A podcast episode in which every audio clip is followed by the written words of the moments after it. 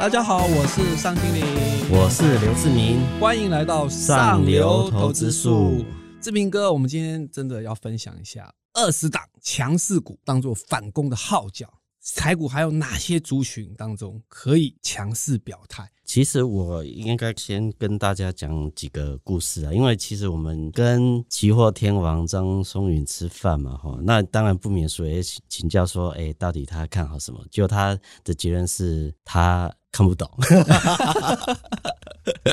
所以呢就比较保守一点。其实台股这种多头的气势，在呃，应该说今年一月的时候，大概已经已经结束了啊。然后再来就是说，不是说从此就不会多头，只是说现在的环境跟过去几年环境截然不同。所以说我们。今年的做法，你就可能要比较短线的，之前都可以做 buy and hold 嘛，就是买了就放着放着，然后它时间到就会涨着涨到一个创新高，然后哎，你又卖到销那个获利还不错。那今年的状况可能不太一样，就可能是高的你暂时不能追，但是回档的时候可以追。那毕竟强势股它回档的时候其实还是可以布局，但是你不要追到它最强的时候，那你可能短线有可能套牢。所以说，我们这次谈到的说，我们是把呃。这个月就是这个月，台股跌到一千五百点之后，但是股价还能在站在月线之上的这些公司把它挑出来，其实就是强势股回档的时候，其实你就有机会去布局。那我举一个大家比较明显的例子，就是航运嘛，哈，航运像长隆跟阳明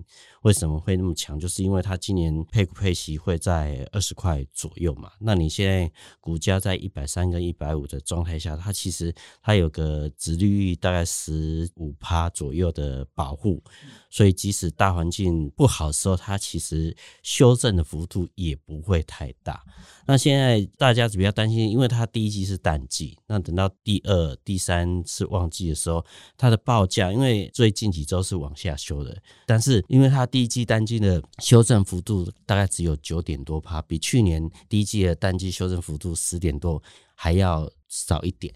那如果今年大家预估六月的时候有美国那个美西的那个码头工的一个薪资的谈判嘛，那万一这个谈判没有这么的顺畅的话，其实就有可能让货运有一些塞港的问题嘛。所以说，我觉得航运股在今年上半年可能还有一个机会往上走啊，应该说反弹。那至于说它能不能创历史新高，我觉得机会个人认为是不是那么大，但是在有一个不错的反弹。是有机会，所以这这部分，毕竟它在今年以来，大家都知道它是个高配息的公司嘛，所以它相对是强势。那现在有个公告，呃，阳明是配 S 款嘛，那长荣也差不多这个数字，其实他们都有一个高值率保护，所以相对来讲是比较安全一点。那另外就是因为战争关系，所以说像俄国跟乌克兰，它是呃农业的大国跟一些原物料大国嘛，然后。当然，这两个地方没办法，原物料不能输欧洲，那欧洲的需求还是有嘛，所以他可能要去别的地方运这些原物料到欧洲去。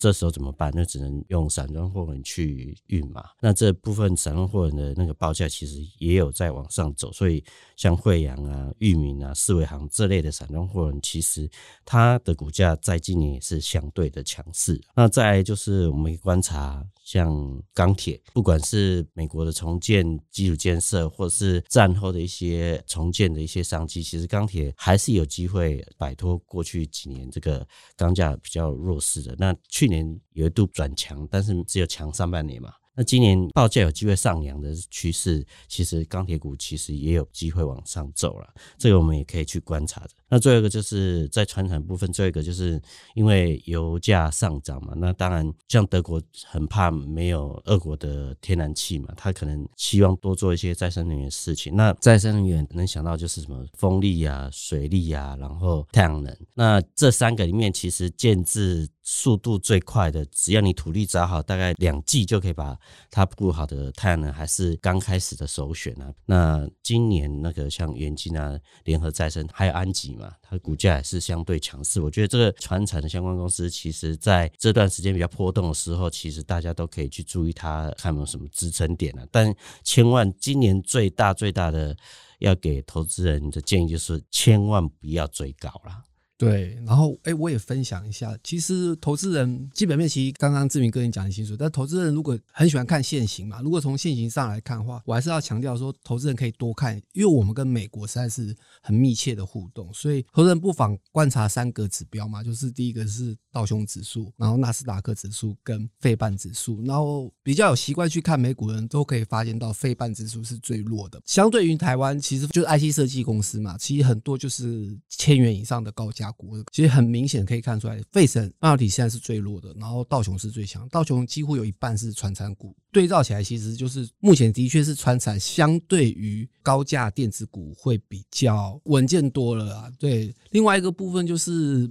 其实跟战争没有关系啊，但是因为通膨实在太高了，所以美国势必要升息。然后升息其实对于应该说为什么会高价股最近修正这么厉害，就是本益比的调整实在是很严重。其实从这个部分可以看出来，哪时候会止跌，看美国哪时候止跌，也是个不错的指标。那另外就是还有那个。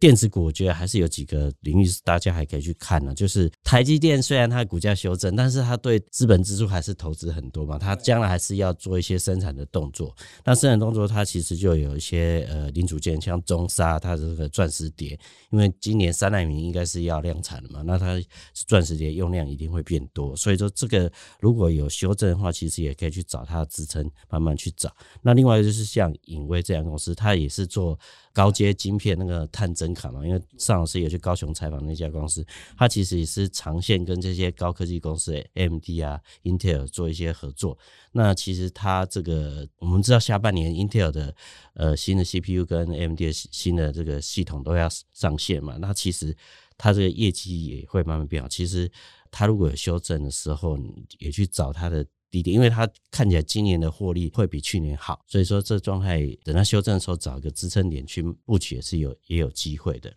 其实我也觉得啊，就是投资人就是千万不要任意的去摸底啊。那比较要注意的就是，如果有些投资人一定还没有卖股票嘛，这阵子可能心情就很不好。其实我也觉得，如果来不及卖的话，现在也不用随便卖，可能会卖到阿呆股嘛。静待它的落底，然后再看看有没有机会再反弹，找个比较有尊严的位置，对，调、呃、整一下持股，再调整一下持股，对，对，这时候修正的过程，其实大家要懂得保护自己了。好的，那我们今天的上流投资术就到这。然后，如果大家对于我们今天的主题有兴趣的话，记得要购买我们六五五期的财讯双周刊哦。然后，我们谢谢志明哥的分享。YouTube 的观众朋友，请记得按赞、订阅、加分享。Podcast 的观众朋友，请记得打五颗星，还要留言给我们哦。我们下次见，拜拜，拜拜。